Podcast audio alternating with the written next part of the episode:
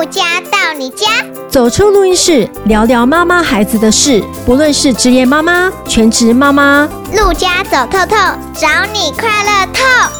什么底家啦？Hello，大家好，我是陆佳。在上一集呢，我们有聊到志工妈妈呢，她对学校呢有很多的贡献。今天呢，我特别来到一位志工妈妈的家。那因为她的女儿也即将要毕业了，要升国中了，她也在小学奉献了六年的时光跟精神。让我们来欢迎玉佳。大家好，我是玉佳。今天呢，陆佳要访问玉佳，就是你觉得你是什么样的一个妈？我是一个懒惰的虎妈，在孩子的品格品性。然后还有他的课业成绩方面，学习态度，我是非常要求严厉的。但是在他的一些生活自理上面，我就是比较随性放任的，我会。故意不做一些事情让他去做，然后希望他从中去学习到一些经验，这样子，然后也去培养自己的能力。你很信任他，你相信他可以做好的，是相信孩子他自己是可以把自己搞定的。没错，我觉得确实是要给孩子这样子的一个机会，去培养他们的能力。所以，哎，我问一下玉佳哈，志工妈妈协助学校的工作项目是有哪些啊？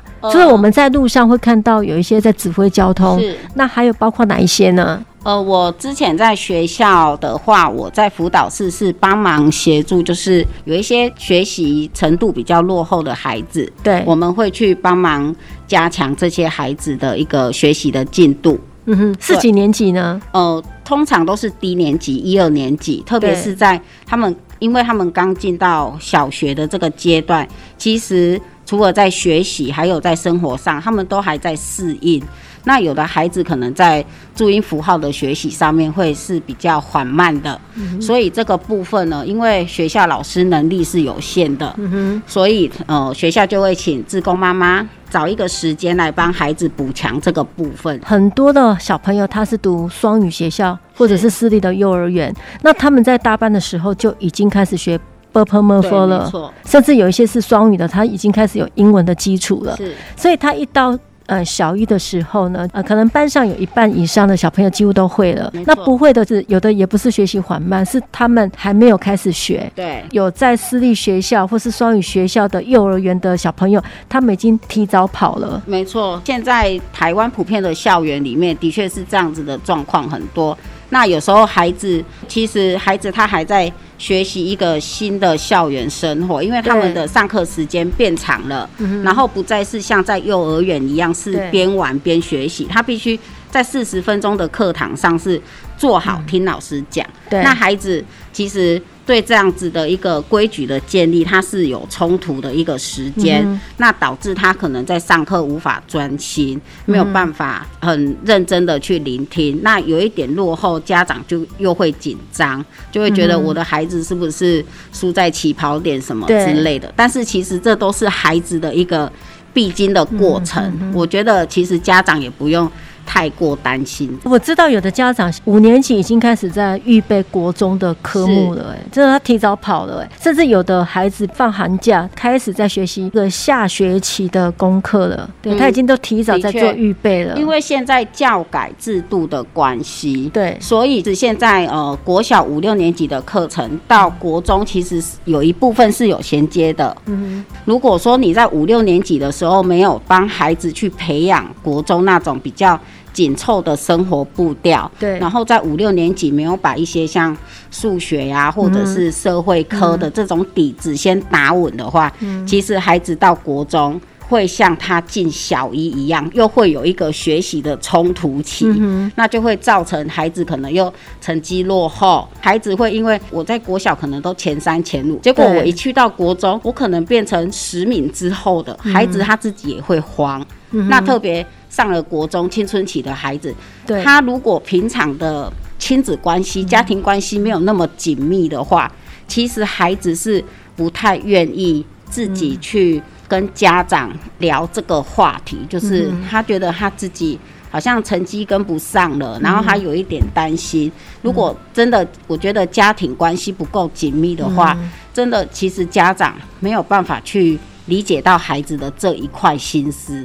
尤其好像现在的家长都很忙碌，那有时候课业都是直接给安亲班了，是，所以他也不知道说孩子在学校他的课业的情形，他就负责签名而已。所以其实我们在国小阶段，我们在学校当志工，对，我们在志工值班的这个时间，我们有时候会跟其他的志工聊，然后因为学校里面也有一些志工，其实是他们的孩子已经都长大成人了，嗯，但是因为他们现在有时间，所以他们回到学校来帮忙，嗯，我们也会跟他们聊一些教育孩子的一些经验，嗯，然后也可以跟学校的老师啊、主任啊，嗯，去聊一些，呃，嗯，就是因为现在教改有一些东西不一样了，对。对，那也跟我们以前在学的时候的东西不一样。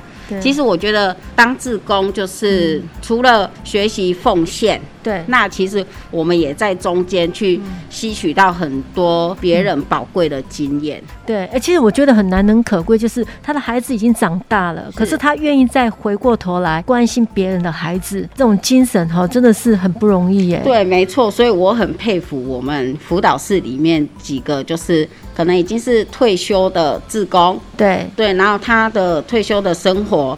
他就有，他除了去做自己喜欢的事，他还把一部分的时间就是拨到学校里奉献出来，对，然后给这些孩子。像你这样做志工，你会不会常常出现在学校里啊？就是学校办活动的时候，嗯、因为老师人力有限，那需要志工来帮忙当关主啊，还是布置一些活动的。我只要时间可以的话，我就是会。公司那边请假，然后来学校这边帮忙，这样子。来学校帮忙也不会是整天的，可能就是一个上午、下午，就是我自己的一个自由运用的时间。孩子会不会很习惯你出现在学校？哪一些时间你会出现，他们就会有期待感。我妈妈等一下会在哪里出现？他会不会去看一下？我家的好像不会，我家的好像不会期待我的出现。他们可能觉得这也是妈妈工作的一部分。是，自工妈妈会不会让？人家联想到他们会去想要多亲近孩子，有一些自工妈妈或许她会想要了解一下孩子在学校的状况啊，所以他们会呃想要呃亲近孩子，在学校也可以看得到孩子。那我们如何不过度干预？我们又可以了解一下呃学校现在的运作的状况？哎，我觉得要跟老师取得信任。嗯，我进来当自工，并不是因为我想要了解我的孩子在学校。做了什么事？发生了什么事？对，我觉得孩子来到学校，他的这段时间，他就是属于老师的。对，他犯错就是由老师去处理。嗯哼哼。对，那我来这里只是纯粹说，哎、欸，因为今天学校有这个需求。需要人家帮忙整理文件啊，需要人家来帮忙呃辅导孩子，还是办活动需要有关注。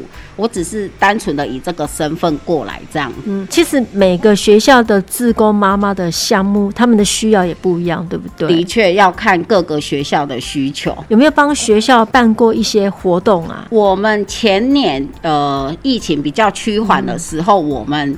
连续好几个月都办了一些活动，那有比较动态，也有静态的。嗯、像动态的话，我们就是办亲子的手作，像我们在靠近万圣节的时候，因为前年《鬼灭之刃》很夯嘛。对，所以我们就办了一个《鬼灭之刃》的糖霜饼干的活动。嗯哼哼。对，那一场就还蛮多低年级的家长。所以这个事情外面的。这个是呃，因为我自己本身也有在做烘焙，然后也有朋友会做这一块。对。所以我们有去请教他。那我们就是事前就是可能先把饼干的模烤好。对，那当天呢、啊，我们都把材料备齐了，就教孩子怎么去把它上色，嗯、也没有很严格的规定说哦，你在哪边要上什么颜色，嗯、就是让孩子去自由发挥。哦，就饼干底已经做好了。对对对。那他只是说加工把它装饰。对对对。啊，这比较简单哈，因为就是涂糖霜的颜色上。在学校也没有这么完善的设备，像专业的烤箱，所以他只能做简单的操作。对。一年级到六年级，你这样子看过这么多活动，有没有什么可以分享？有些妈妈他们有听到我们的节目，他们也可以建议他们的学校可以参考你这种活动。我觉得可以办的活动有很多种哎、欸，但是我自己个人会比较倾向是亲子可以一起参与的。像我自己私底下也有在办一些活动。我办活动的一个主要的原则就是，我不希望家长只是把孩子丢来给我们，嗯，然后时间到了又去把他接走。其实双薪家庭很多，